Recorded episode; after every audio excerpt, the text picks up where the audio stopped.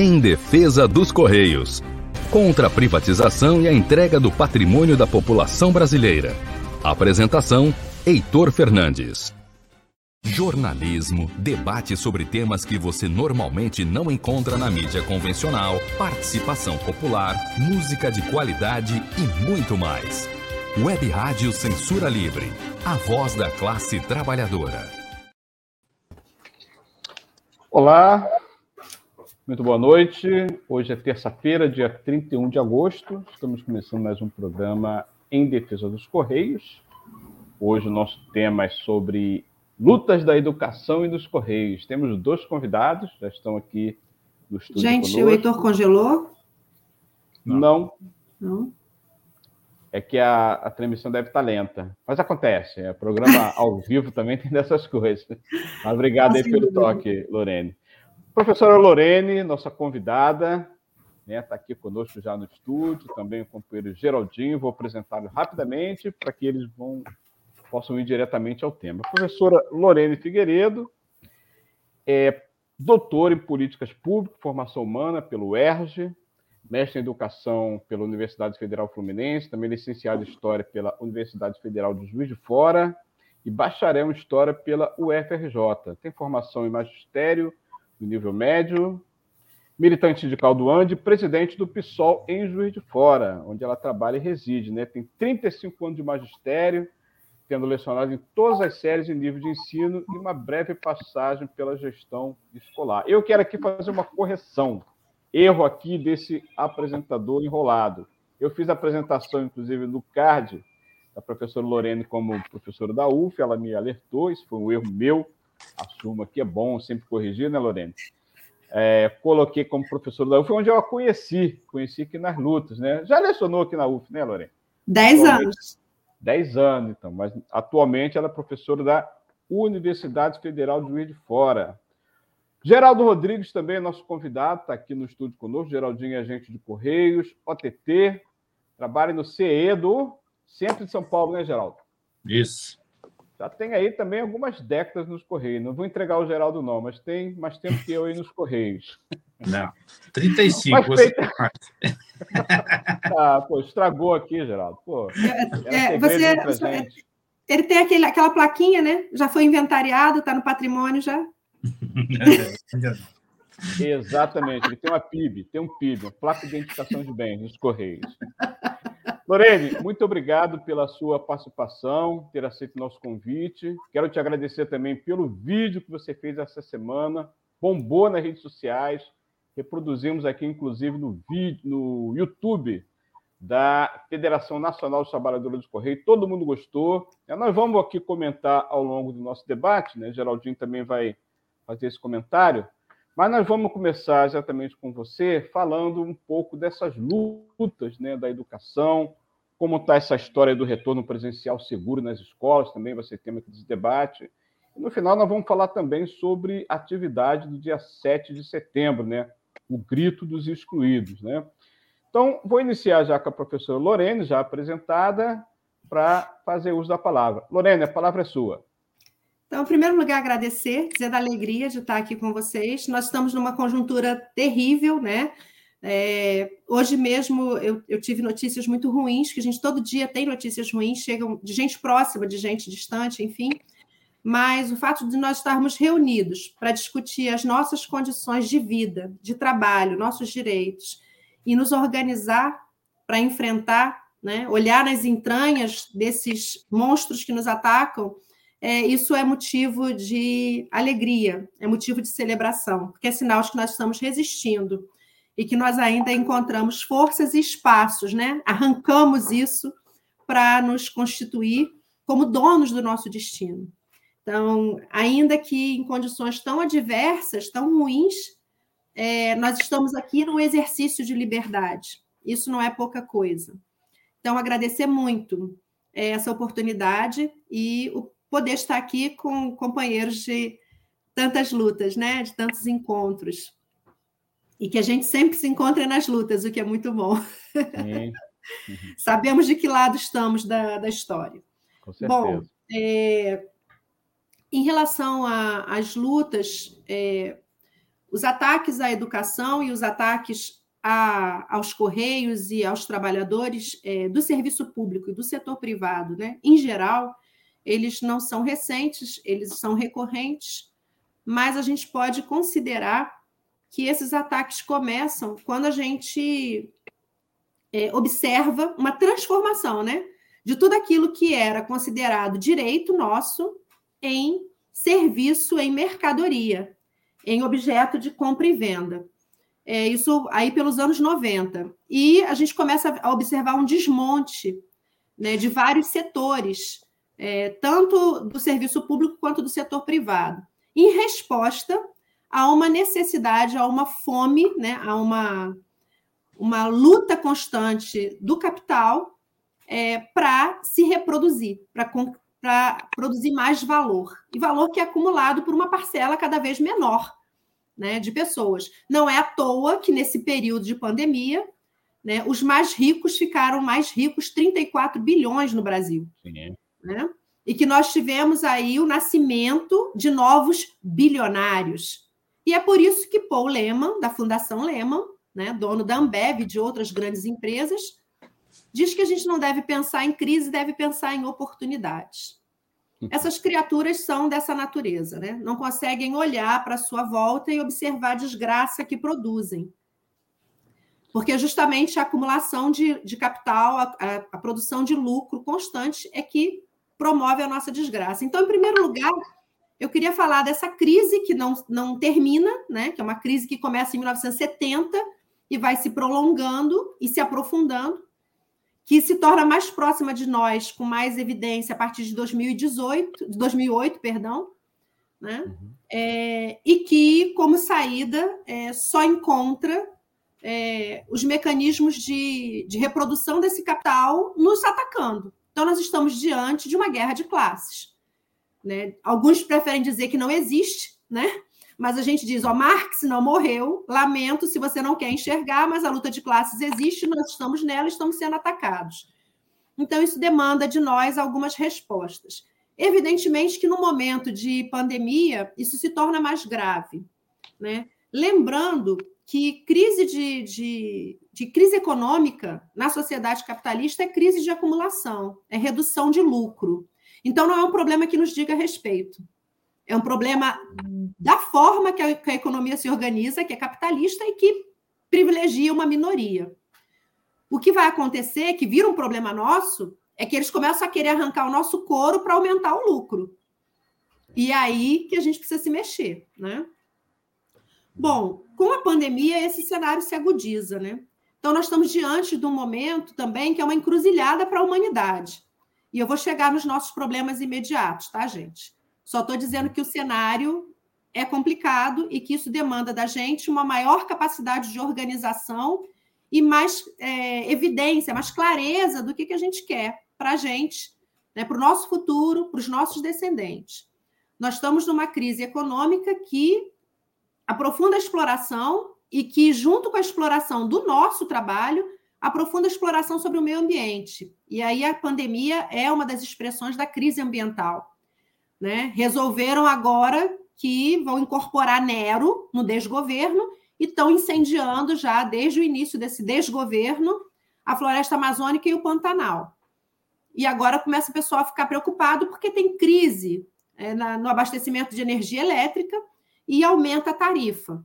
Então, aquilo que parece algo muito distante de nós está dentro da nossa casa e na nossa conta mensal de consumo de energia. Né? Uma crise é, ambiental que se combina com essa crise econômica e agora a crise pandêmica, que é a expressão disso tudo. Então, é um ataque é, voraz, violento dos, dos empresários, do capitalismo sobre nós, trabalhadores. E é preciso reagir. Né?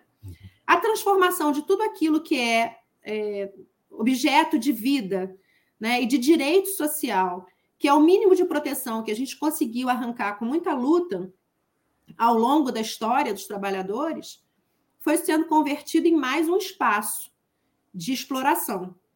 E assim foi feito, com a venda das nossas empresas, desde o início do governo de Fernando Henrique Cardoso, que não se interrompe com Lula né, e nem com Dilma, Nós sabemos que no lugar de venda se faz concessão, mas concessão é transferência de recursos públicos para o setor privado, então também gera um empobrecimento. No meu setor, que é a educação, a gente teve a reforma universitária, que sim, colocou mais pessoas para dentro da universidade. Porém, com FIES, que é financiamento através de banco, ProUni, que é perdão de dívida de impostos da ordem de 2 bilhões e meio para o setor privado do ensino superior, e com a precarização do trabalho né, na universidade pública, porque nós colocamos mais estudantes para dentro, nós praticamente quadruplicamos o número de estudantes, sem que a gente tivesse uma recomposição de quadros de trabalhadores de todos os setores correspondente. Ao contrário, terceirização dos auxiliares, terceirização de técnicos administrativos, utilização do trabalho de estudantes é, como bolsistas, é, recebendo 400 reais para fazer o trabalho de técnicos administrativos, Nossa. e uma ampliação da exploração do trabalho do professor na universidade. Na educação básica, é, não é diferente. E naquilo que é mais fratura exposta para nós, na saúde, que também mostrou o seu colapso agora é, nesse período. Né? Uhum. É, pelo menos no Rio de Janeiro, a gente já vinha com, com o sistema de saúde colapsado, né? e que é também fruto da terceirização. A, a privatização da, da, saúde pública no Rio de Janeiro é, é, a expressão da falência do projeto privado. Né? A, o setor privado não tem nada para nos oferecer no que diz respeito aos nossos direitos. Né? A extrema-direita não tem nada para oferecer para a classe trabalhadora. A direita não tem nada para oferecer para a classe trabalhadora. Né? E nós é, experimentamos isso também com a venda do nosso patrimônio. Né? A Vale, que até, até ser vendida nunca tinha produzido nada parecido como Mariana e Brumadinho, era uma empresa de excelência, reconhecida internacionalmente, assim como a Petrobras. Uhum. Os acidentes, na verdade, são crimes ambientais produzidos pela é, exploração desmedida e desrespeitosa em relação ao ambiente e em relação ao trabalho. Né? Os nossos colegas estão exaustos. Vocês sabem disso, vocês conhecem isso. A gente falou no, no, vídeo né? É, uhum. que, que, que a gente fez aqui para vocês. 30 mil postos de trabalho cortados, são 30 mil famílias, não são pessoas só, são 30 mil famílias sem fonte de renda, né? Que, que é um processo que se, se torna mais dramático numa situação de pandemia, que quebra a oferta de serviços de qualidade, que intensifica a exploração do trabalho de vocês e acaba produzindo as falhas que a gente vai observando, né? Que não são falhas de quem luta honrosamente para manter a dignidade do seu trabalho. Né? Nós estamos, estamos todos exaustos de tanto trabalhar. Mesmo nós, na universidade ou na educação básica, com ensino remoto, porque não tem ninguém parado, não tem nenhum professor vagabundo, né? nós estamos é, trabalhando muito mais do que trabalhávamos antes para tentar manter minimamente as condições é, de contato e de apropriação de conhecimento. E vocês para garantir as entregas, né? entregas, inclusive, que valem vidas, como é o caso da entrega das vacinas que vocês fazem é, em todos os lugares desse país. Então, é, nesse cenário de, de ataques, nós respondemos, todos nós respondemos, e é verdade que de 2010 para cá, a gente vê um aumento progressivo do número de greves, tanto no setor privado quanto no setor público. Ainda que elas tenham é, características defensivas, a gente viu um volume muito maior de greves. E foi a isso também que 2016 foi dar resposta. Né? Assim como também a, a responsabilidade que o empresariado desse país tem de fabricar a excrescência, né? o absurdo que é um governo com um perfil fascista, como é o governo de Jair Bolsonaro. Agora parece que ninguém tem nada a ver com isso. Tem até emissoras de televisão fazendo críticas, né? até interessante, uhum. de qualidade, a esse, a esse governo, mas parece que ninguém tem nada a ver com isso. Né? Parece que Dória não é fascista, parece que uhum. Zema, aqui em Minas Gerais, também não é, não tem os mesmos traços de extrema-direita que Jair Bolsonaro. E Viraram bons moços, né? Sim, né? E se, se querendo se cacifar para ser o grande representante da saída pela direita. É. Né? Então, nós estamos num cenário de bastante é, ataques e conflitos que foram se adensando e se avolumando. Na educação, em 2019, nós tivemos um ano, é, que foi a véspera né, da, da pandemia, nós uhum. tivemos um ano que no mundo todo, no mundo todo, gente, foi o ano que mais é, aconteceram greves de professores. Greves que se combinaram com, com greves de setores importantes da classe trabalhadora né? e que receberam apoio em lugares em que a gente até então tinha se desacostumado a ver. Ainda que a gente tenha uma tradição importante de lutas, por exemplo, nos Estados Unidos, né, que são que vão para a uhum. rua, que fazem manifestação de massa, a discussão classista já vinha apagada há muito tempo. E as greves de professores que aconteceram no ano de 2019 tiveram apoio, por exemplo, do movimento negro, do Vidas Negras Importam. Porque também os professores já haviam se constituído como grandes aliados das lutas das comunidades é, diante da, da, da, opressão do racismo por lá. Na Índia, no Zimbábue, em Mali, é, na França, na Espanha, em Portugal, na Inglaterra, né? E nos Estados Unidos eu falei, olha, desde 1986 que não se via greve de professores, né? E na América Latina de conjunto, se a gente for olhar, e se combinando com lutas também importantes pela redemocratização né, ou pela garantia da democracia em alguns desses países, os levantes no Chile, como a gente viu. E o que, que era a nossa pauta? A nossa pauta era defesa das condições de trabalho dos professores, é, salário. Muitos professores ganham abaixo da linha de pobreza em vários desses países em que aconteceram greves, tá? Uhum. E defesa das aposentadorias. E o Brasil se inseriu nessa, nessa grande luta internacional, ainda que não tenha sido de forma articulada, desculpe, é com essa bandeira né, de defesa da educação e de defesa das aposentadorias, contra a reforma é, proposta por Guedes e Bolsonaro. Então, quando chega a pandemia, a gente tem é, um momento, um primeiro momento de suspensão desses enfrentamentos. A, a, acontece um, uma lacuna, né? Mas rapidamente os dominantes se reorganizam e começam os seus ataques. E esses ataques vieram de forma muito dura. Né? Uhum. É, eu vou deixar, obviamente, para falar é, da questão das empresas que, e da, dos Correios quando o companheiro fizer a intervenção, mas uhum. na educação nós tivemos cortes sistemáticos, tanto na educação básica quanto no ensino superior. Na universidade pública, nós tivemos cortes nas, nas pesquisas, né? na universidade foi um corte de 18%, uma redução de 1 bilhão de reais. Nossa. Na CAPES, foi 1 bilhão e 200 milhões. Na, no Fundo Nacional de Desenvolvimento de Ciência e Tecnologia, 4,8 bilhões. Tá? É, na universidade, o bloqueio que foi feito no orçamento, que foi aprovado agora no Congresso, é, o maior, a maior perda foi da educação. Né? Houve um bloqueio de 9,3 bilhões, sendo que da educação foi 2,7 bilhões. Neste cenário de pandemia, em que a gente precisa, é, inclusive, que a universidade continue produzindo pesquisa. Né? Uhum. Nós temos, é, nós somos responsáveis, são dados da Associação Brasileira de Ciência, que inclusive participa da discussão da reforma da base nacional curricular, da reforma do ensino médio, não é ninguém de campo de esquerda, tá? Uhum. São dados do dia é, 15 de abril de 2019. A universidade é responsável por 95% de toda a pesquisa que é produzida no país. Uhum. Tudo.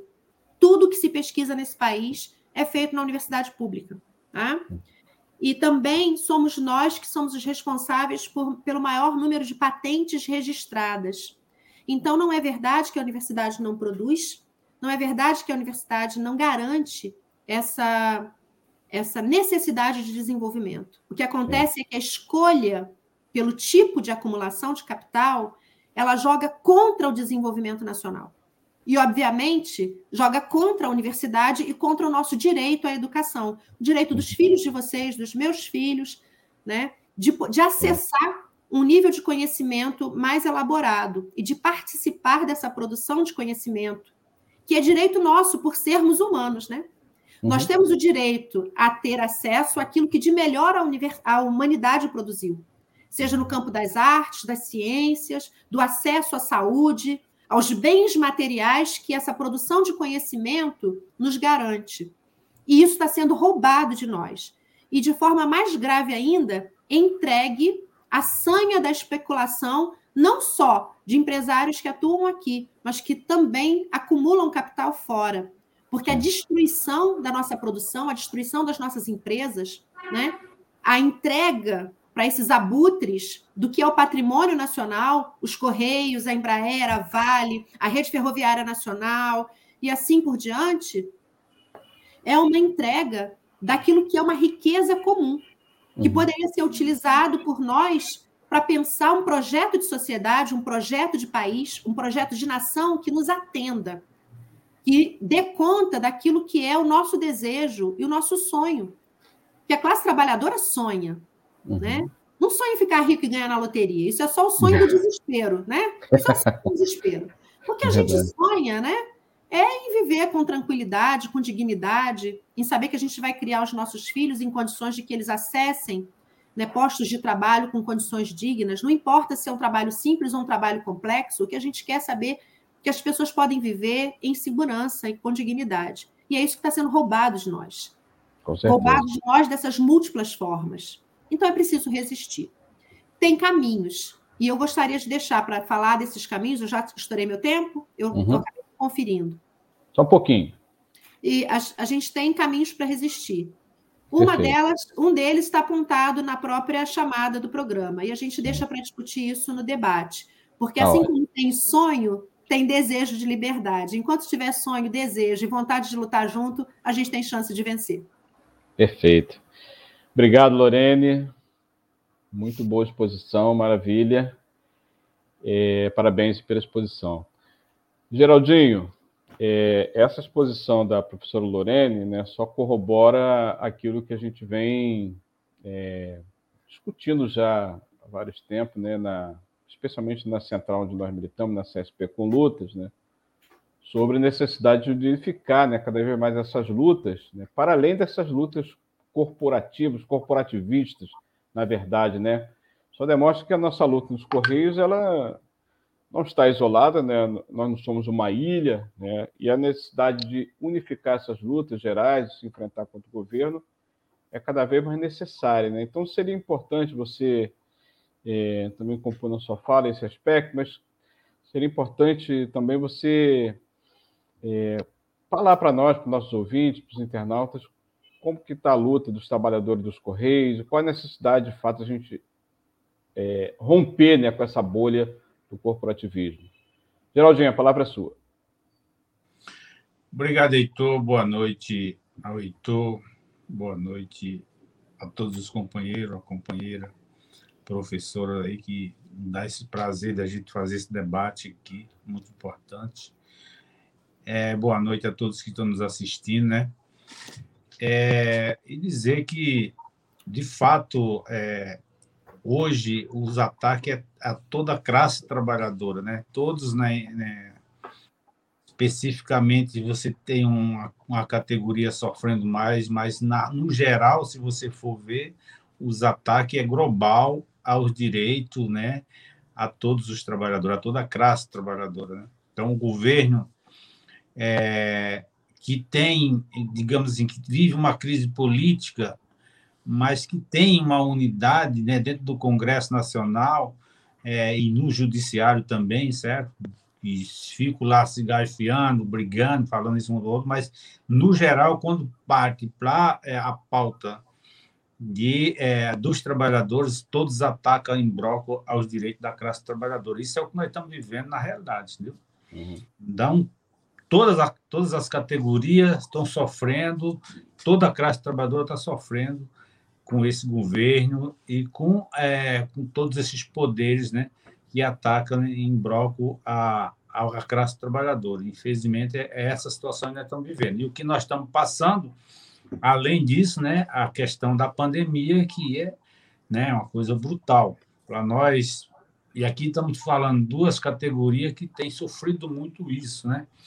Nós dos Correios, professor que vem batalhando uma luta aí para a questão das aulas, né, de não, não voltar às aulas sem garantia, sem condições. É, nós, dos Correios, é, que fomos qualificados como é, é, prioridade, né, ou seja, categoria prioritária, ou seja, ficamos à frente, estamos à frente aí durante toda essa pandemia trabalhando, certo? E perdendo vários companheiros né, e companheiras, né? Foram muitos que perdemos. Acho que nós somos a categoria que talvez seja a segunda que perdeu mais trabalhadores nessa pandemia, perdendo só para os trabalhadores da saúde, né, que atuam na saúde. Isso é um fato. Então, isso é, é, é, demonstra o quanto que é difícil né, na, a nossa vida nesse momento tão difícil que a gente vive num país né, com, com, é, com fome, é, muita gente passando fome. Aqui eu moro em São Paulo, aqui em frente à minha casa tem acampado 150 pessoas, né? Ou seja, moradores de rua, que viraram moradores de ruas, que eram trabalhadores, que perderam seus empregos, que não tem mais né, como pagar aluguel, tal, que estão morando na rua, põe uma barraquinha aqui na praça, estão morando na praça, que se alimenta de, é, é, da vontade das pessoas que passam para dar um, um marmitex, né? Essa é a realidade que nós estamos vivendo, entendeu? Então, isso é fruto de quê? De uma política né, criminosa, de um governo é, suicida, de um governo criminoso, né? Que ataca né, é, todo mundo, toda, toda a classe trabalhadora. Essa é a realidade. E nós nos Correios, né, além de sofrer esse problema da pandemia, de perder é, é, companheiros né, nessa luta, né, nessa, nessa pandemia, nós também sofremos agora um ataque brutal que é certo essa questão das privatizações, né, que não é só o Correio, é diversas empresas públicas né, que o, é, é o ministro Paulo Guedes, mais o governo Bolsonaro e seus aliados querem, porque quer a qualquer custo, né, certo é, vender essas empresas, né? E, e, é absurdo, né? A gente fica discutindo isso, né? É, lutando com as forças que tem, certo? E, e, no geral o que a gente precisa, né? De fato é conseguir unificar todo essa as nossas forças para que a gente possa enfrentar, né? Junto, porque todo mundo tem é, a está sofrendo ataques. E essa é a realidade, entendeu? É, e aí, numa crise política, numa crise econômica, numa crise né, sanitária, certo? Acho que a saída seria o quê? A gente conseguir é, fazer uma forte mobilização e nós deveríamos sim construir uma grande greve né, geral sanitária para a gente né, barrar é, todos esses ataques, mas isso é, é a, a, tarefa, essa é o desafio né, que todos nós temos pela frente. E aí, dos Correios, né, falando aqui especificamente dos Correios, a gente fica indignado porque é o seguinte, olha só, é, o Correio é uma empresa, né, certo, que tem uma rede de atendimentos que ela tem 6 mil é, agências próprias, mais mil agências franqueadas. É, é, isso é, 4 mil agências comunitárias, que essas agências comunitárias ela têm um papel nas comunidades muito importante, que com a privatização, com certeza, são, vão sumir, desaparecer, entendeu? Então, é um grande risco né, é, é, o fechamento dessas, dessas, dessas, agências, porque ninguém da iniciativa privada vai aceitar. Uhum. Você, é, porque essas agências elas têm um convênio com as prefeituras locais, entendeu? Uhum certo? Então, isso, né, quem comprar não vai querer, né, é, bancar isso, mesmo os caras mentindo no projeto, que vai estar garantido, certo, que comprar, vai saber que não vai, né? É, nós somos uma empresa que movimentamos diariamente 15 milhões de objetos, 15 milhões diários, certo? Sendo 13 milhões de mensagem e 1 milhão e meio é, de encomendas, pacotes de encomendas. Então, quer dizer, uma logística monstruosa que nenhuma outra empresa desse país vai ter condições de fazer, né, de, de, de, de, cumprir isso, de fazer isso. E não vai fazer também por quê? Porque a, a ampla maioria dessas, dessas as agências, certo? Elas só sobrevivem do, do subsídio cruzado. Então, quer dizer, certo? Uhum que é um direito do cidadão constitucional, certo? E que o Estado tem o direito de manter. Que eles não vão manter, estão falando que vão manter, mas não vão manter. Nós sabemos que não vão manter, certo? Então, a privatização ela pode causar um impacto social imenso, entendeu? Para a universalização né, desses mais de 400 e poucas mil pessoas que vivem dos Correios, família, é, desse, é, dessas agências franqueadas, dessas agências próprias, dessa questão das comunidades e tudo mais.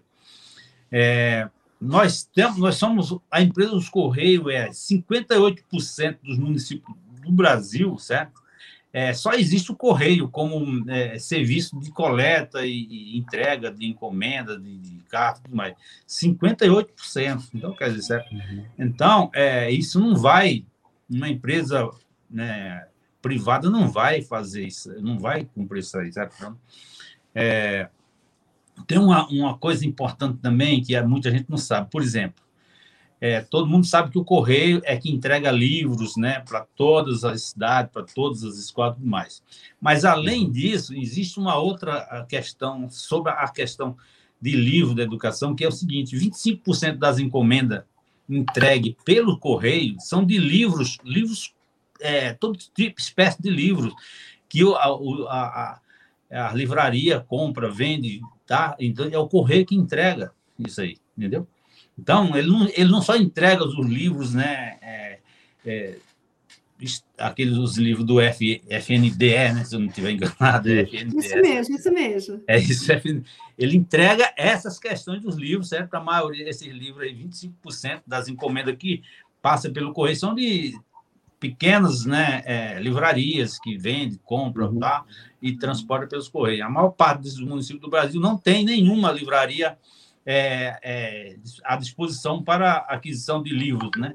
Então adquire, né, pela internet, pelos meios, né, que a gente tem hoje e esses, né, são é, são feitos pelo correio, todas essas transações. Então isso vai, né, isso é um prejuízo enorme, com certeza, né?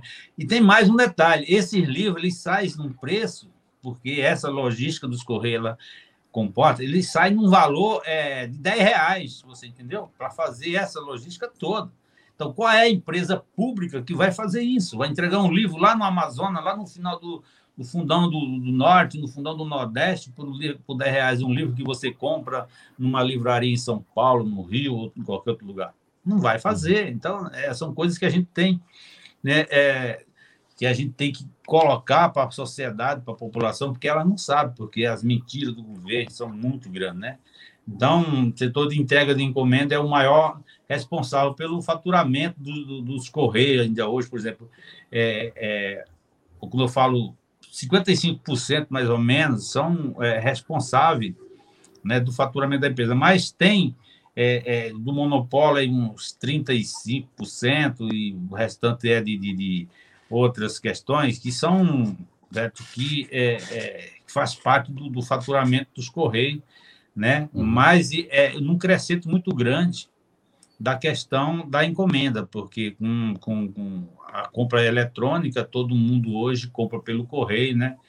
É, e com isso vai forçar pequenas empresas, né, certo, não ter condições de, de, de é, de fazer a sua logística, de comprar, de vender, isso vai prejudicar o, aqueles pequenos né, empresários, né, que dependem muito dos correios nas pequenas cidades, na maioria das cidades pequenas. Então, acho que isso é um, uma das coisas que a gente também é, tem, tem que colocar, e, e, e, o projeto do governo certo, destrói tudo isso. Lógico que eles escondem isso, né, fala só que é, o correio precisa é, é investir, para não tem como investir, só a iniciativa privada vai investir, certo? E nós sabemos que isso é mentira, né? Entendeu? O Correio, na, uhum. na realidade, o Correio é, é tem feito muito investimento no, no, nos últimos anos, certo? Tem uma tecnologia hoje bem avançada, tem uma, uma é, é, como é que fala, é, máquinas de ponta, tem, tem uma estrutura boa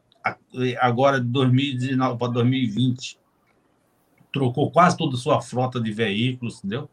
Estão novas, maquinários novos, tem uma série de coisas. Então, na realidade, eles estão, eles sucatearam de um lado da empresa, mas eles estão fazendo certo investimento em maquinário, num monte de coisa para entregar a iniciativa privada, para deixar isso, né? Né? Então, a, se ter a projeção né, para os próximos 10 anos é, sinaliza um lucro crescente no, nesse período aí de cerca de 10, 16 bilhões, certo? Então, quer dizer, isso eles também não falam, isso eles escondem, você entende? Né? Uhum. Então, esse, essa é uma realidade que, que a gente precisa deixar claro aqui para todo mundo, né? É, e, e, fazer esse debate na sociedade e tentar ganhar o apoio da população para que a gente consiga barrar. Nós nós estamos numa luta grande, mas ainda precisa muito avançar muito nisso aí, Sim. nos bairros, nas periferias, certo? E a, as outras categorias também, as outras pessoas que puderem ajudar a gente e a gente tentar sensibilizar. É tanto que o projeto passou no Congresso, né, atropelado, fizeram votaram o regime de urgência, aí atropelaram, agora está no Senado, já faz dois, três dias aí que estão tentando arrumar um relator, e o relator, os dois que foram indicados ainda não aceitaram, porque. Então, quer dizer, isso aponta que o trabalho que a gente está fazendo está é, tá dando efeito, mas nós precisamos intensificar isso, porque não dá para acreditar e confiar nesse, nesse povo. Claro. Nós sabemos que eles vão dormir é, é, falando uma coisa e acorda falando outro, né? Então, acho que é, faz parte desse, dessa nossa luta, de nessa dessa campanha que nós estamos fazendo. Nós estamos com um comitê né, em Brasília, nós estamos né, com o comitê também de representação nos estados, cada base sindical está procurando os senadores para debater, para mostrar aí o que é o, o, desastre que vai ser, o ataque brutal que vai ser a, a instituição, a um patrimônio público que tem mais de 358 anos, que é tem que a sua história se confunde com a própria nossa história do país, né, do Brasil. Então acho que essa é uma tarefa que nossa, trabalhador do correio, mas acho que ela é geral de toda a classe trabalhadora de toda a sociedade, porque só assim nós vamos conseguir barrar esses ataques. Valeu, Geraldinho, brigadão, parabéns aí pela apresentação, legal, combina muito com a fala da professora Lorene. Nós vamos fazer um rapidíssimo intervalo, fazer aqui uma apresentação do projeto da Web Rádio Censura Livre. Mas antes eu queria dizer que já tem vários ouvintes internautas aqui nos cumprimentando, parabenizando, fazendo comentários. Antônio Figueiredo, jornalista Antônio Figueiredo, Júlio Negão, do carteiro CDD São Gonçalo, Adriano Dias também, do edifício Sede dos Correios, Edson Pimentel, metalúrgico, Rusman Tavares, lá do, diretamente dos Correios do Estado da Paraíba, ó, Laé Pires Cunha, Adriano já falei, Andréia Nunes, Eusébio Coan, ver mais quem, vamos lá, Walter Teixeira da Silva também, trabalhador dos Correios, enfim, vários aqui fazendo comentários, a gente não vai conseguir ler todos os comentários, mas no, no após o intervalo, professor Lorene e Geraldinho vão voltar aqui nos comentários, né, interação com os internautas e ouvintes, e a gente então vai poder aprofundar o debate. E na volta, a Lorena vai nos falar uma surpresa que ela falou do vídeo, né? Seus pais foram trabalhadores dos Correios. Olha só, uma grata surpresa. A gente ficou muito orgulhoso disso. Mas vai ser depois no segundo bloco, né? Dirley Santos, nosso companheiro também, aqui eu não apresentei ele no início, só que pode educação minha, né? Dirley Santos, nosso companheiro, operador aqui da Web Rádio Censura Livre, vai fazer aqui a nossa apresentação do projeto da Web Rádio Censura Livre. Vamos lá, Dirley.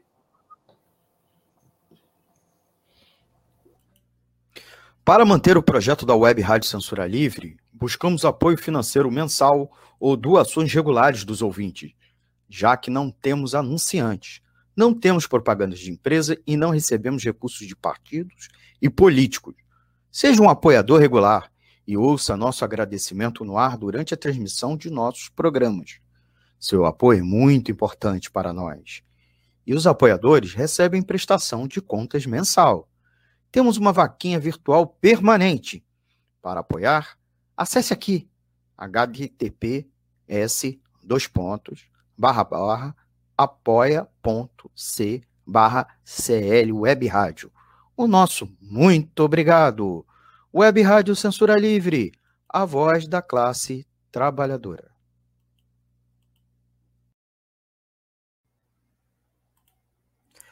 Sintonize a programação da Web Rádio Censura Livre pelo site www.clwebradio.com ou pelos aplicativos de rádio online para celular e tablet e também em Smart TV.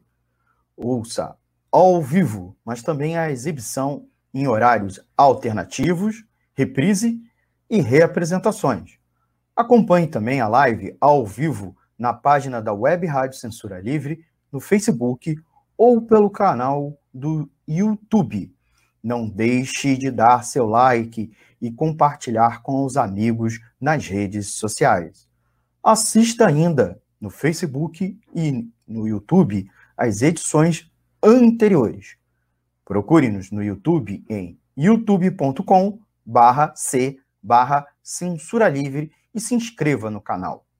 Não deixe de clicar no sininho para receber as notificações de novos vídeos. Web Rádio Censura Livre, a voz da classe trabalhadora. Web Rádio Censura Livre, www.clwebradio.com. Acompanhe nossa programação diariamente no YouTube, Facebook, site e aplicativos. Inscreva-se nos nossos canais e clique no sininho para receber os avisos. Toda segunda-feira, debate livre com Raoni Lucena às 18 horas. Ainda na segunda-feira, Conexão Brasília com Ademar Lourenço às 19h30. Toda terça-feira, a sessão do Lucília com Lucília Machado às 18 horas. Toda quarta-feira, Diversidade com Wendel Setúbal, 5 e meia da tarde. Ainda na quarta-feira, aulas com filatelia com Heitor Fernandes às 18h30. Quinta-feira, Deise Alvarenga Entrevista, às 5 da tarde. Também na quinta-feira, Quintas Político-Culturais, com o Coletivo dos Coletivos, seis e meia da noite. Ainda na quinta-feira, Economia Fácil, com Almir Cesar Filho, às 20 horas. Toda sexta-feira, Cinema Livre com Wellington Macedo, às 19 horas.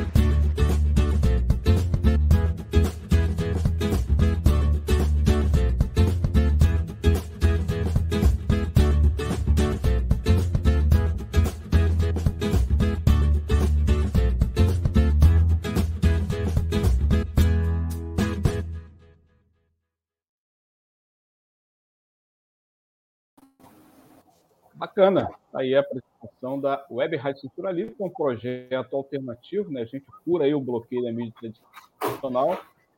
Jornalistas, comunicadores populares, sociais, é, voluntários. A gente tem aqui vários apoiadores, são trabalhadores e trabalhadoras iguais a nós, né, que fazem suas contribuições para manter esse projeto de mídia alternativa no ar. Temos o canal do YouTube e já tem aqui, ó, tem um novo assinante do canal, Lohan Neves é o novo membro aí, assinante do nosso canal no YouTube. Cadê o Lohan? Tá aí, ó. Lohan Neves, brigadão. Lohan Neves became a YouTube member. Tá? Mandou uma mensagem em inglês. Eu sou ruim de inglês pra caramba, mas eu acho que é isso que ele falou aí. Gente, muito obrigado. Lorene, é... você pode anunciar para a gente aí o que você falou no vídeo. Eu fiquei muito feliz em saber que seus pais foram nossos colegas dos Correios. Olha só, conta aí para a gente rapidinho, antes de retomar a sua abordagem. Então, rapidinho. É, meu pai é, conseguiu um trabalho ainda na adolescência como entregador de telegrama. Ah. Depois ele mensageiro foi chamado. Oi? Mensageiro. Chamava de mensageiro, mensageiro. Isso. Depois ele foi carteiro, depois foi fazendo cursos, porque era uma época em que o Correio, Correio oferecia essa possibilidade uhum. de você fazer cursos dentro da empresa e crescer, né? É, participamos, né? Participamos, eu digo porque foi uma participação familiar, né? Da, do Congresso Internacional dos Correios em 1978, que foi aqui no Brasil, né? Legal. Nós sediamos esse congresso, inclusive, como reconhecimento da excelência do trabalho que os Correios desenvolve, desenvolviam naquela época e continuaram desenvolvendo.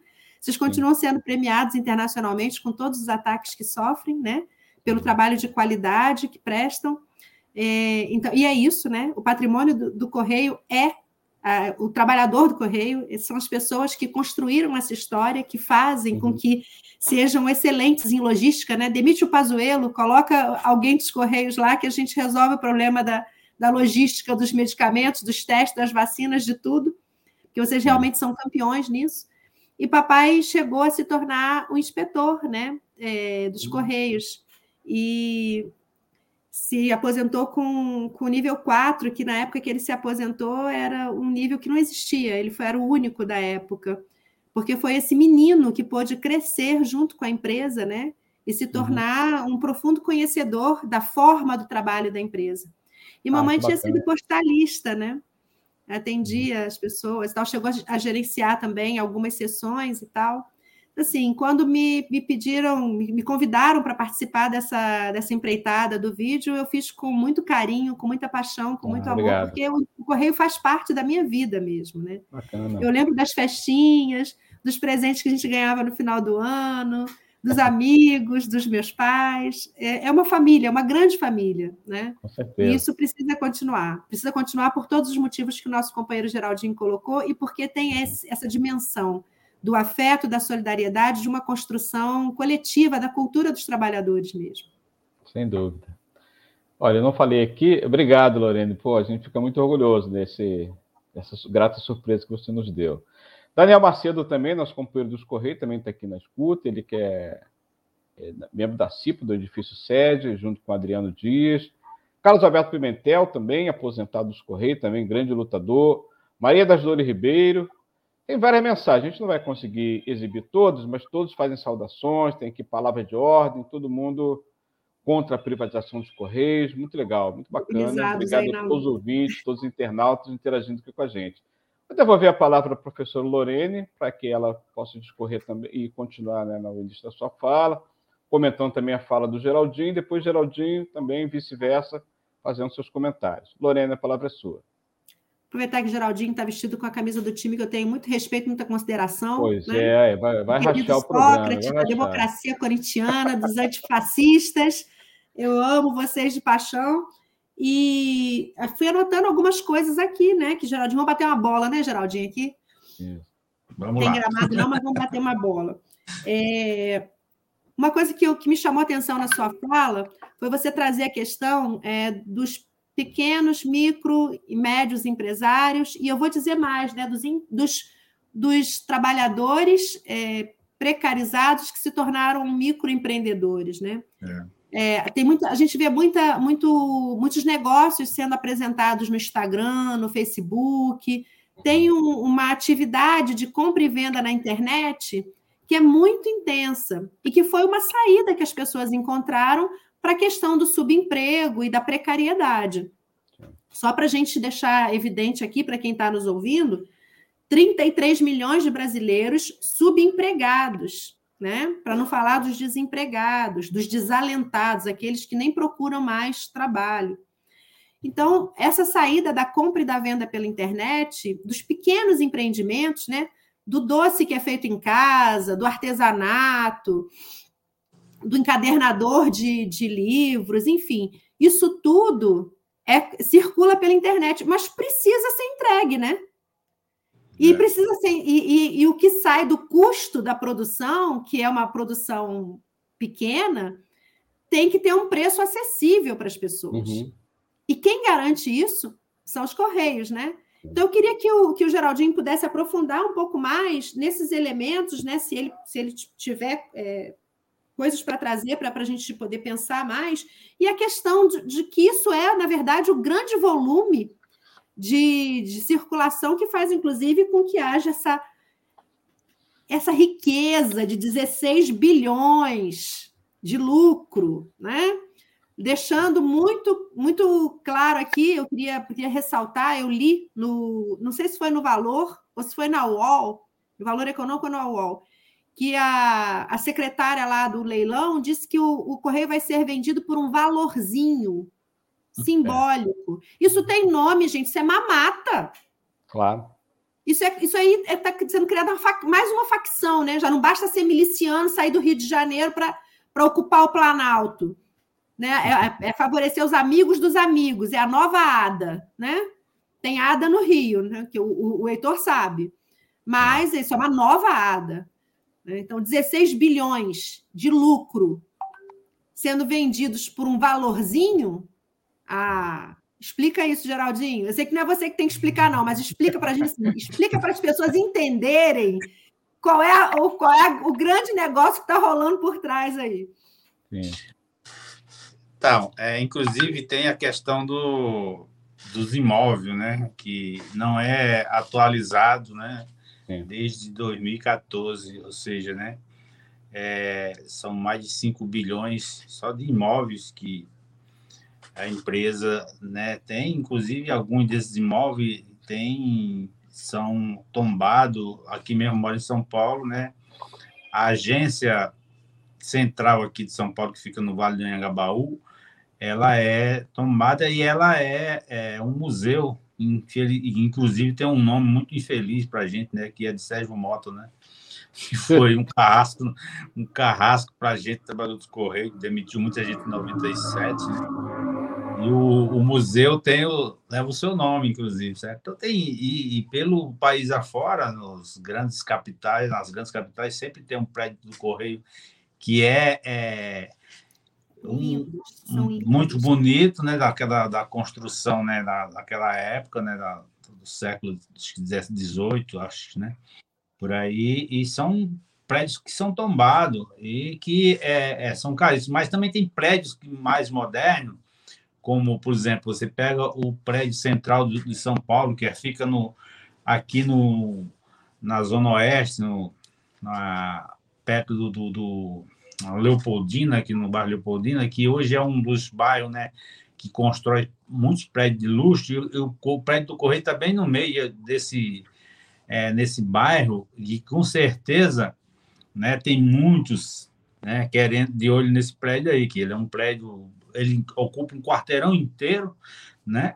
É um prédio de 25 andar, que ocupa um quarteirão inteiro, então que é muito valioso. Né? Rio de Janeiro também ali perto da prefeitura, seu prédio central muito grande.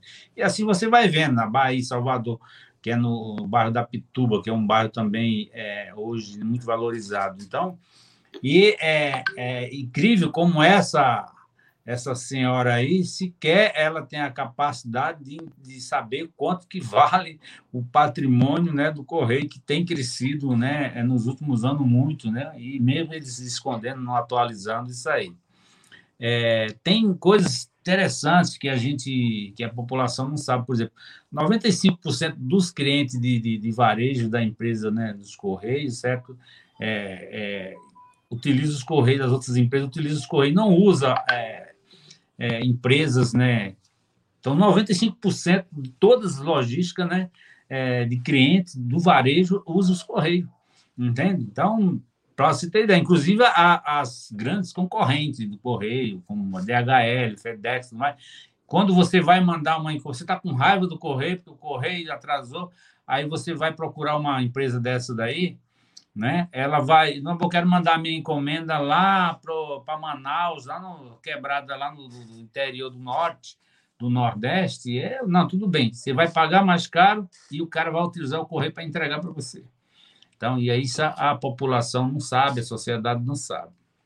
Então, são coisas né, que a gente vai, se a gente tem espaço para a gente é, é, debater, a gente vai mostrando na prática, na realidade, o que, que de fato, o que, que é o, o que é o correio de fato, o, o que representa. Isso que você estava falando, por exemplo, da, da família, ela, é muito real, isso, mas muito real.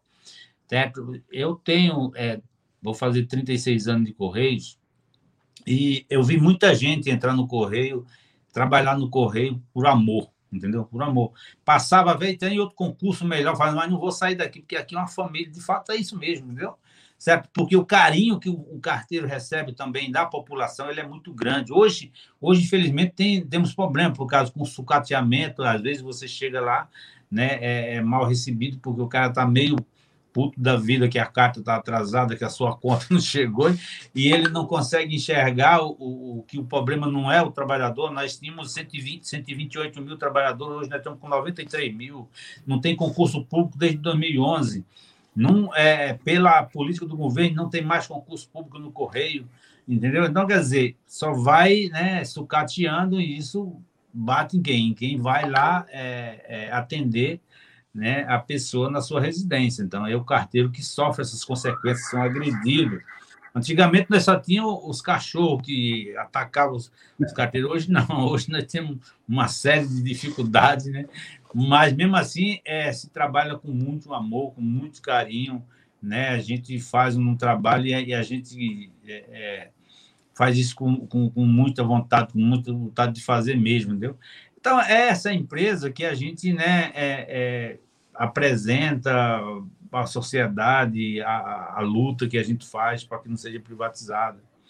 A empresa que ela não, o, o, o governo leva é, todo ano, né, legalmente 25% do seu faturamento, ele fica mentindo que não tem, mas na realidade ele que retira. E de 2014 a 2016, eles retiraram 6 bilhões do, dos Correios, o governo federal retirou esse dinheiro e foi isso que deu uma desequilibrada, inclusive, né, na, nas contas do, do, do, da empresa, né? E aí fica mentindo, né, certo? Dizendo que precisa vender porque a iniciativa privada vai investir, né? 2 uhum. é, dois bilhões na estrutura da empresa.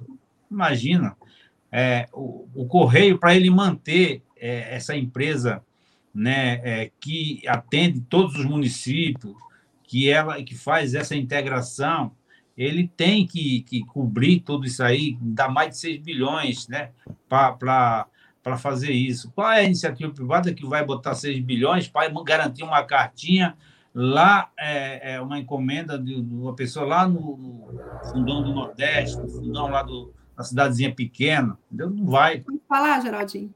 Sim. Queria falar, porque isso, isso que você está dizendo é uma coisa que é importantíssima, porque tem tudo a ver com a discussão de lucro ou prejuízo. Exato. O, o, o Correio, assim como a Petrobras, assim como a Vale, sempre deram lucros e sempre deram lucros gigantescos. Exatamente. A questão é, de, é, é que, na nossa mão, na mão dos cofres públicos, isso é recurso público. Não recebe o nome de lucro. E como recurso público, tem que cumprir algumas funções sociais, né? O que você está dizendo que ah, o dinheiro, esse, esse dinheiro acaba sendo utilizado para garantir que a carta chegue lá no interior do Nordeste, do Norte, é o nosso compromisso como trabalhadores que pagamos impostos, que com o nosso dinheiro construímos essas empresas, uhum. porque patrimônio público é isso, uhum. é, é algo que é nosso, não é do governo, ele não pode dispor da maneira que ele quiser. Não e pode. É um direito, e é um direito. Isso é roubo. O que está acontecendo é roubo nesse país desde sempre. Né? Esse recurso é o nosso compromisso de que nós vamos cuidar bem uns dos outros, que nós vamos garantir que o seu José, que ficou lá no interior do Maranhão, que o filho veio trabalhar no Sudeste, vai receber uma carta, vai receber um presente no Natal, Sim. vai receber né, um, um, um mimo da família que veio para cá que a gente vai receber vacina nos lugares mais afastados, que a gente vai receber livro, que vai ter campanha para a construção de biblioteca comunitária é. no, numa cidade no interior e que, elas, que os livros vão chegar, como você disse, da mesma forma como a gente faz isso quando pega recursos da Petrobras e aplica na educação, aplica na saúde, é. a, vende a gasolina num preço decente, porque quando privatiza, vira lucro. Quando a empresa é vendida, ela é vendida para empresário do Brasil e do exterior. Passa a ser negociada como outra empresa qualquer nas bolsas de valores internacionais. E os preços praticados aqui dentro vão ter que ser iguais aos lá de fora para garantir a remuneração desse capital que entrou aqui. Uhum. Então, a gente está pagando gasolina igual quem anda em Paris, sei lá, mas tu está vivendo no, numa comunidade precária aqui dentro. Sim. Então, o que as pessoas têm que entender, e que eu acho que a gente, que é uma tarefa nossa, divulgar o máximo que nós pudermos, é que estas empresas são extremamente ricas e, como tais, são nossas para garantir o nosso bem-estar. Quando é vendida, vira lucro. Aí sim, aí eles vão dizer que dá lucro, porque dá mesmo, só que dá no bolso do cara, né? e foi vendido por um valorzinho. Um outro elemento que eu queria destacar, que aparece na sua fala, uhum. é que você, você disse que tem os imóveis, e isso é um dado muito importante, porque muitas vezes isso não entra nem nas contas do, do tamanho da riqueza que o, que o Correio tem. A gente falou de lucro, lucro imediato, um bilhão e meio, né? Uhum. Em 10 anos, 16 bilhões, mas quando você coloca os imóveis, os caminhões, toda a infraestrutura para o operacional do Correio, o patrimônio é um negócio gigantesco. Sim. Gigantesco. É nisso que os caras estão de olho também, né? Claro. Uma coisa muito séria. Você falou, olha, precariza por um lado quando corta posto de trabalho, quando retira do acordo de vocês, né?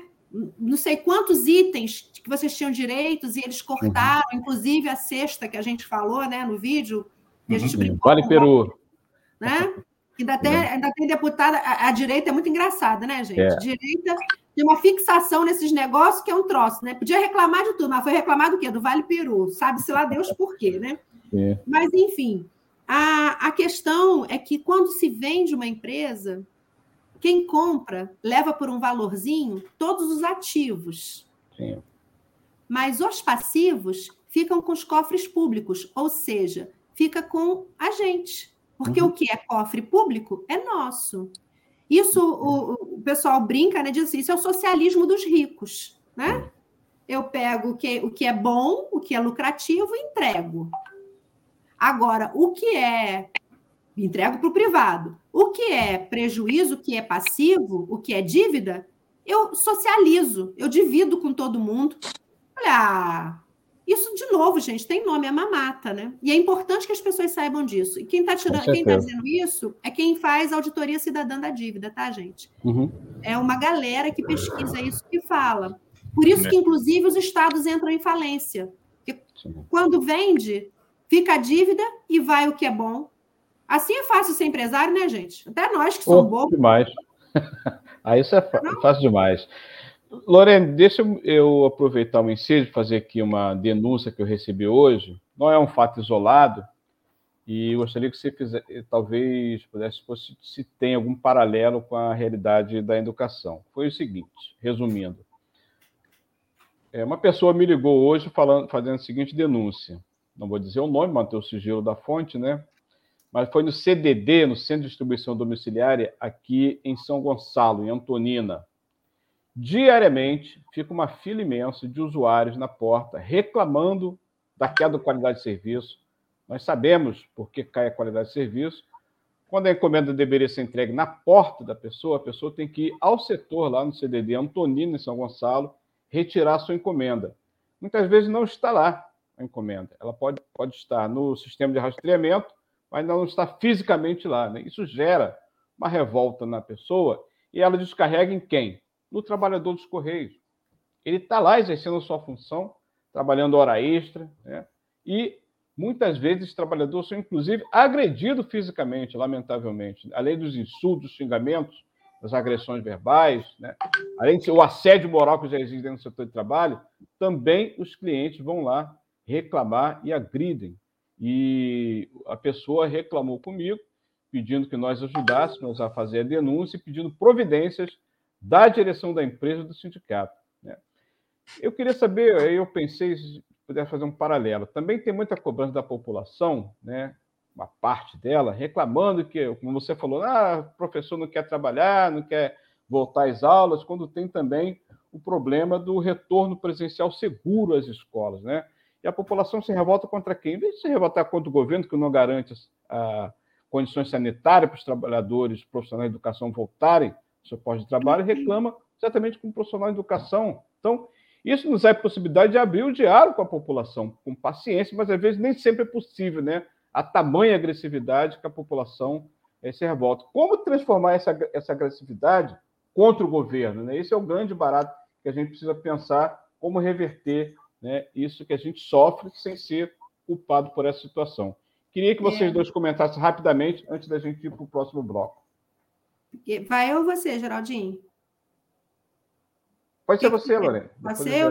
Tá. Uhum. Então, só, só para comentar brevemente o que eu estava falando do patrimônio, é, é, um projeto, porque no Futurice, que era a, o programa de reforma universitária do, do, do Jair, é, também havia previsão de que as universidades fizessem dinheiro vendendo seus imóveis. Então, tem uma questão aí da especulação financeira no setor imobiliário, que também pega muito pesado com a gente aqui. Olha, as pessoas reclamam com quem elas estão vendo. Governo é um negócio muito abstrato. E é, no nosso lugar, nós somos os servidores públicos. Nós não representamos o governo, mas os nossos patrões são as pessoas que estão reclamando com a gente. Muitas vezes a gente se sente ameaçado, constrangido, mas é muito importante que a gente seja muito honesto com as pessoas, por mais exaustos que a gente esteja de trabalhar. Você imagina um enfermeiro que tem trabalhado na pandemia ter que dar conta do desespero de alguém na porta do hospital. Nós estamos vivendo uma situação dramática para todos os lados. Né? Estamos todos adoecidos e, e so, estamos todos sendo muito violentados. Né? A, a agressão é cotidiana. É genocídio nas comunidades, a, a, a forma como a polícia age, o descaso, o cinismo do governo, isso tudo as pessoas vão sentindo na pele, mas muitas vezes não sabem como expressar. Porque também fomos sendo educados a pensar só no nosso umbigo. Sim. Né? Nas últimas três décadas, o que o neoliberalismo fez foi aprofundar a visão de indivíduo. Né? Essas são as minhas coisas, o meu notebook, o meu celular. Uhum. Antigamente a gente tinha o telefone em casa, a gente tinha que atender, dizer bom dia, como vai, quem é né? Uhum. Mãe, olha para você, ou fulano é para você. Isso, a nossa vida foi ficando mais individualizada, né? mais fechada. E também com uma negação constante dos direitos. Né? Nós somos o tempo todo, é, nós recebemos negativa daquilo que deveria ser um direito nosso. Uhum. Então, isso é muito difícil de lidar. Nós que somos os trabalhadores organizados, que somos os sindicalizados, que ainda temos algum nível de proteção social, nós temos que lembrar, em primeiro lugar, que nós somos essas pessoas e nós temos que reeducar a nossa classe, porque está muito fácil para os dominantes. Eles jogam o abacaxi no, no, meio da gente, a gente fica brigando entre a gente e eles ficam uhum. nadando de braçada, né? A construção da unidade da nossa classe passa, é, em primeiro lugar, pelo, por essa reeducação, eu acho. Sim. Muito tempo também nós ficamos sendo educados é, fora da escola é, e nas, nas igrejas, e fora dos sindicatos, nas igrejas fundamentalistas, né? Uhum. Porque o, o, o, pensamento cristão é socialista, é ama o próximo como a ti mesmo, prega a unidade. Mas essas igrejas não fazem isso, né? Então nós vamos precisar de um trabalho de muita paciência, como diria o Lenin, né? Paciência, paciência, paciência entre nós. E começar a reconstruir isso que levou tantos anos sendo destruído. É, é, dramático que seja numa situação de tanta emergência, mas não tem outro caminho, eu imagino. Perfeito. Geraldinho. Então, é, primeiro assim, a gente sofre é, é, com, a, com a, a, a, o assédio moral no dia a dia, no trabalho, dos seus supervisores, dos seus né, superiores, né, digamos assim. Você sai para a rua e você sai preocupado porque você sabe que é, o seu o, seu destinatário lá ele não está sendo é, bem atendido e que a culpa não é sua e que você tem que ir lá, certo? Com toda é, sabedoria do mundo para dizer, olha, certo, vai, se preparando para é, receber uma crítica, né, ou, ou, até uma, uma ofensa. Isso não é só o trabalhador do correio, isso é é o médico, é a enfermeira, é o professor, é todo mundo que é trabalha, que faz o trabalho público, né, que está uhum. sujeito a isso aí. Então, nós nos Correios, nós passamos muito por isso. Como eu falei aqui anteriormente, nós tínhamos 128 mil trabalhadores em 2012. Hoje nós temos 93 mil trabalhadores. Ou seja, né? E na pandemia, nós temos menos pessoas, porque nós temos quase 15 mil por aí que estão no trabalho remoto. Então, quer dizer, isso cai mais ainda. Então, no setor do trabalho, é uma loucura hoje o que está acontecendo. A pressão para que você trabalhe, é, é, que dê conta, você está trabalhado quase de domingo a domingo, certo? Um trabalho que é estressante, que não é fácil você carregar 10 quilos, 12 quilos nas costas, subir, descer. Fora que não tem concurso público, né, Geraldinho? 10 é anos, né? E 11, 10 anos sem concurso público, entende? É, e a terceirização, aonde a terceirização é uma coisa absurda, entendeu? Das precarização, dos trabalhadores sendo é, é, mal, mal remunerado, sem condições nenhuma, e muitas vezes as empresas que são terceirizadas não pagam, o cara trabalha dois, três meses, depois fica sem receber. Então, essa é uma das coisas também que é, a reforma trabalhista aumentou, potencializou isso, né? Certo? Aí, reforma que foram feitas, o governo falou: não, vou fazer reforma trabalhista para ter mais emprego, a gente vai fazer reformas tal para melhorar isso, e nós sabemos que vai, só piora, né? como agora está colocado, certo? Ou seja, o que seria é, da população em geral se o SUS, não existisse o SUS, quantas milhões de pessoas tinham morrido a mais, né? O que seria né, da gente é, é, sem é, esses guerreiros, enfermeiros que trabalham né, nos hospitais dia e noite para nos atender, certo? Então, é, é, aí que a gente tem que mostrar para a sociedade da importância do, do, do, servidor público, e aí essa, essa, esse ataque né, de, da reforma administrativa, né, o que os índios estão sofrendo hoje, certo? Uhum. É, então, tudo isso é, é uma, um aglomerado de, de, de, ataque muito brutal que só com a muita unidade da classe trabalhadora com responsabilidade das, das direções do movimento, tem que ter responsabilidade, né? Não ficar esperando que chegue 2022, que a gente mude através de um voto, uma situação que nós estamos morrendo hoje, que está passando hoje, todo mundo sofrendo hoje, se acabando o mundo hoje, nós estamos pensando, não, daqui a um ano nós muda isso aí, e como é que a gente vai saber se a gente vai mudar? A gente, né? Pode aparecer um outro, um outro fake news da vida, certo? E uhum. não mudar e continuar a situação. Então, acho que a luta ela é diária, é constante, e ela tem que estar sempre, né, no nosso dia a dia.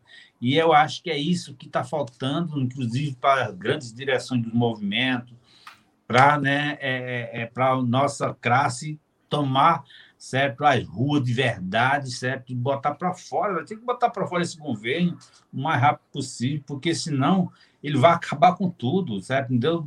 É, é, é absurdo o que está acontecendo. Eu acho que essa é uma tarefa, não é só do, da luta dos trabalhadores de correio, não é só da luta dos professores, não é da luta só dos trabalhadores na saúde, é de toda a classe trabalhadora.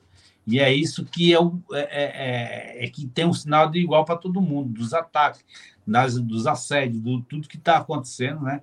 É, é, isso é geral. Então, acho que, que é isso importante a gente estar tá sempre debatendo e unindo força e construindo certo? essa resistência que é necessária. Perfeito. Geraldinho, aproveitando o mote que você falou de voltar em ruas, eu vou pedir a você e Lorene, eu vou fazer aqui um bem bolado, juntar o terceiro bloco no quarto, porque é muito pouco tempo, a gente tem muita demanda aqui, os assuntos são muito empolgantes, a gente precisaria de mais uns dois ou três programas para fechar, né? Esse debate vamos embora, bora fazer. Vamos lá, vamos lá, vamos reprogramar. Teve uma colega aqui que falou assim: ó, eu não assisti, mas vou assistir a reprise. Cheguei agora. Aqui, a gente, nosso programa fica gravado, depois você pode assistir, compartilhar, mandar para os amigos. Né? Legal, obrigado aí pelo ouvinte. É, Orene, o Geraldinho fez uma, uma fala que falou de voltar às ruas. Queria que vocês falassem aí na tarefa que nós temos no próxima semana, que é o dia 7 de setembro, dia histórico de gritos excluídos, né? Bolsonarismo quer dar uma outra tônica ao grito excluído, não vai, não vai rolar. Nós vamos estar presentes nas ruas, não adianta ameaçar com violência, é concreto, mas a gente não está aqui para regar, né?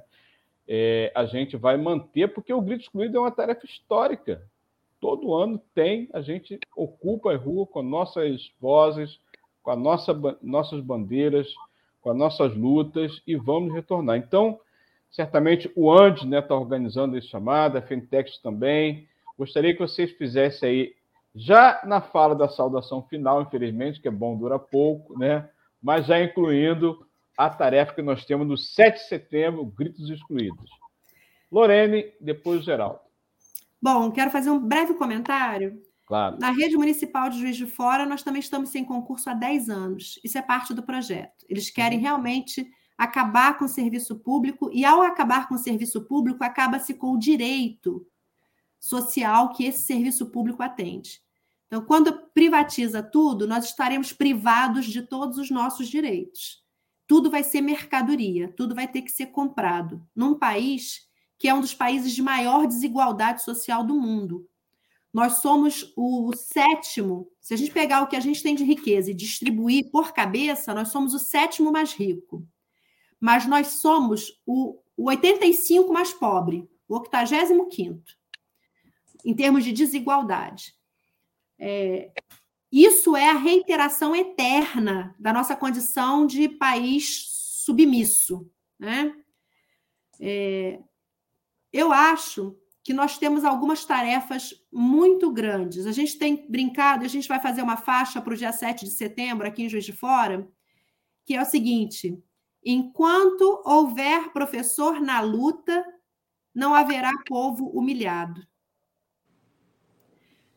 O que nós estamos discutindo, meus queridos, para o dia 7 de setembro é é, o acerto de contas com o nosso passado histórico e com esse momento dramático que nós estamos vivendo. Nós vamos ter que decidir, e não muito longe daqui, que povo que nós queremos ser. Nós temos uma independência por fazer, nós temos uma república por refundar, nós temos um projeto de país para defender, que tem que ser o nosso.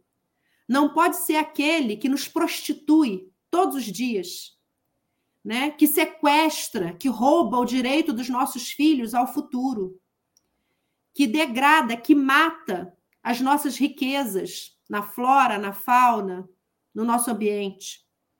Nós temos que decidir que tipo de povo e de país nós queremos ser.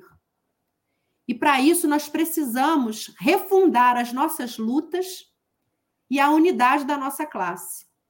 Nós temos um país extremamente rico, você sabe qual é o tamanho da renúncia fiscal, do que, que o governo deixa de arrecadar e dá de presente para rico?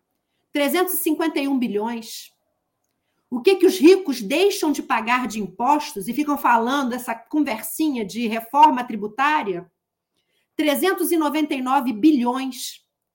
Vocês sabem quanto dinheiro essa gente deixa em paraíso fiscal? Voando por aí?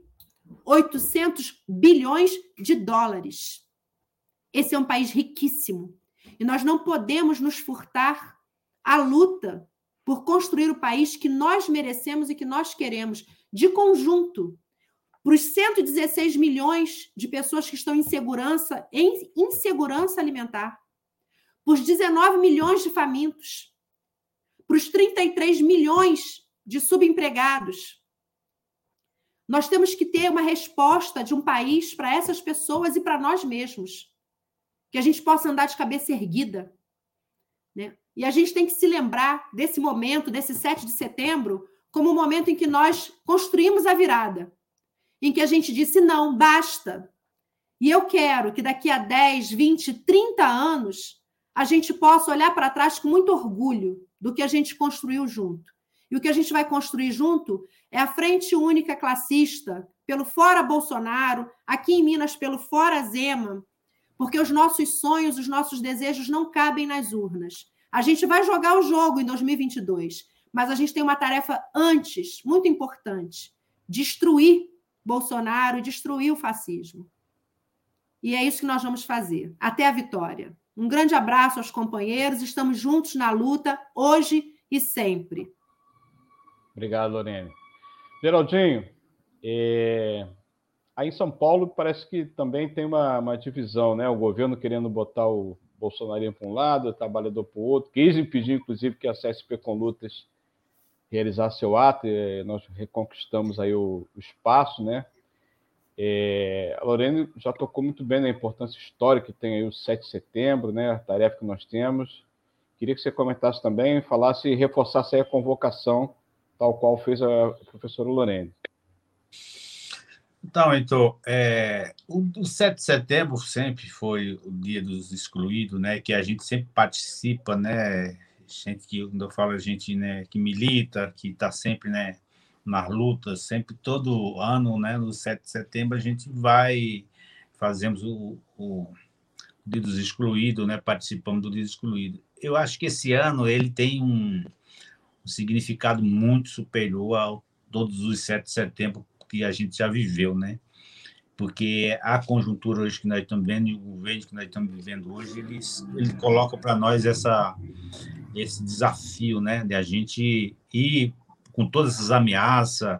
Aqui em São Paulo, o governo é, João Dória é, é, proibiu que, que tivesse o, o, Fora Bolsonaro, entendeu? Que a gente ia fazer aqui, primeiro tirar nós da Paulista e nós ia para o Lago da Batata, que é em Pinheiro, depois se proibiu lá também, e agora a gente vai fazer no Vale do Agabaú, é, e tem muitas lideranças, muita gente preocupado, é, dizendo que está com medo de acontecer alguma coisa. Gente, eu acho que a gente não deve ter medo, a gente tem que fazer esse enfrentamento, porque faz parte da nossa luta. Se nós ficar a cada ameaça desses, é, desse governo, certo, genocida desse governo, certo, de miliciano, se nós ficar é,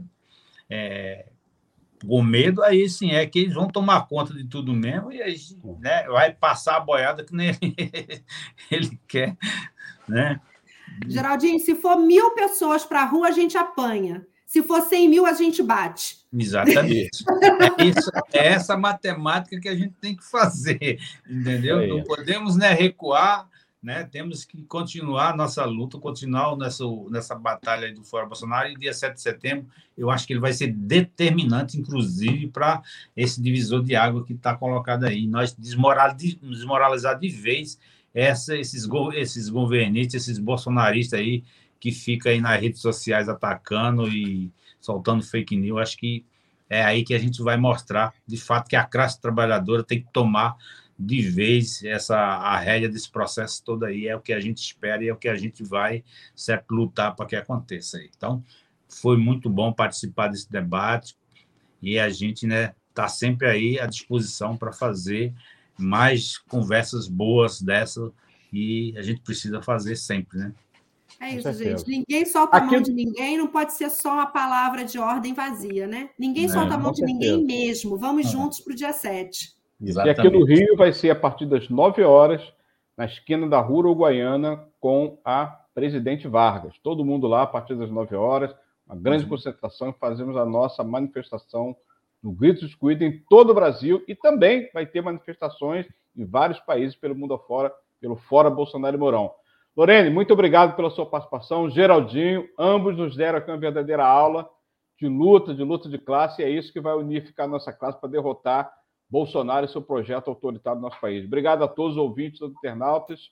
Grande abraço, até a próxima terça-feira no programa Em Defesa dos Correios. Valeu! Grande abraço. Valeu, abraço. Abração, gente. Valeu. Abração. Valeu. Em defesa dos Correios. Contra a privatização e a entrega do patrimônio da população brasileira. Apresentação: Heitor Fernandes.